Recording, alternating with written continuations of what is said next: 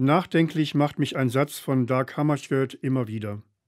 Bete, dass deine Einsamkeit der Stachel werde, etwas zu finden, wofür du leben kannst, groß genug dafür zu sterben. Der Schwede Hammarskjöld war von 1953 bis zu seinem Tod 1961 der zweite Generalsekretär der Vereinten Nationen.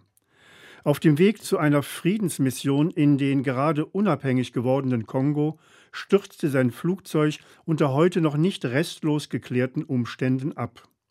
In seinem Nachlass fanden Freunde eine Art Tagebuch, das später veröffentlicht wurde. In meiner Studienzeit begegnete ich erstmal diesem Satz.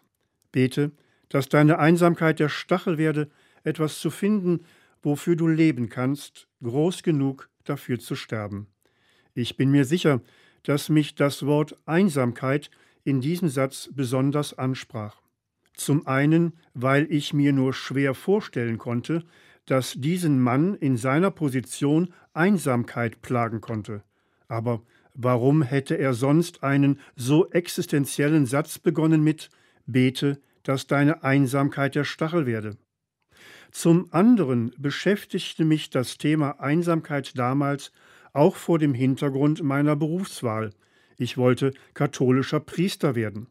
Das bedeutete für mich, zukünftig mit Haut und Haaren auf dem Weg sein zu wollen mit einer Gemeinde.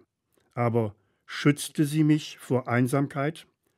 Mit zunehmendem Alter wurde ein anderes Wort dieses Satzes von Hammarskjöld für mich bedeutungsvoll etwas zu finden, wofür du leben kannst, groß genug dafür zu sterben.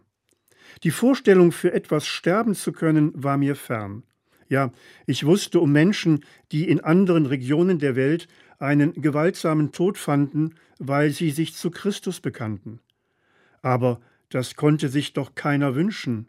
Sinn des christlichen Glaubens ist es doch, Kraft zu schöpfen für das Leben.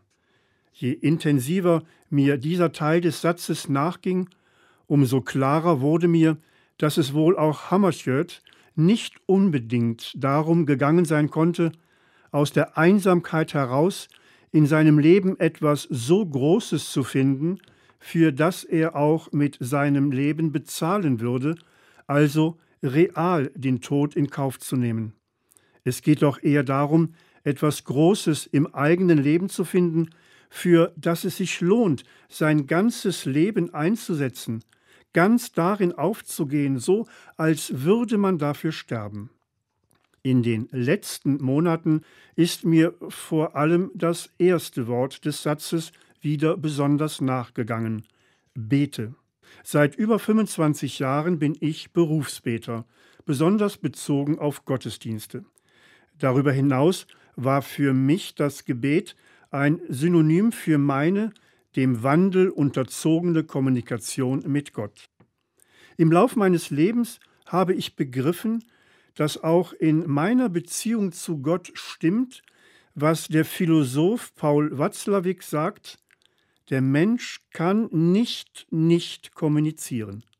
Ja, ich kann nicht nicht mit Gott kommunizieren. Ich bin kontinuierlich mit Gott im Gespräch. In vielen kleinen Dingen des Alltags fühle ich mich von Gott angesprochen.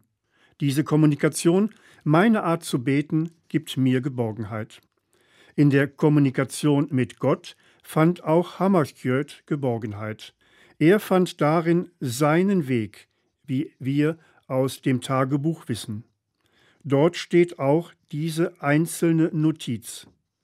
Nicht ich, sondern Gott in mir. Ein geheimnisvoller Satz, der ahnen lässt, dass er gefunden hatte, wofür er leben konnte.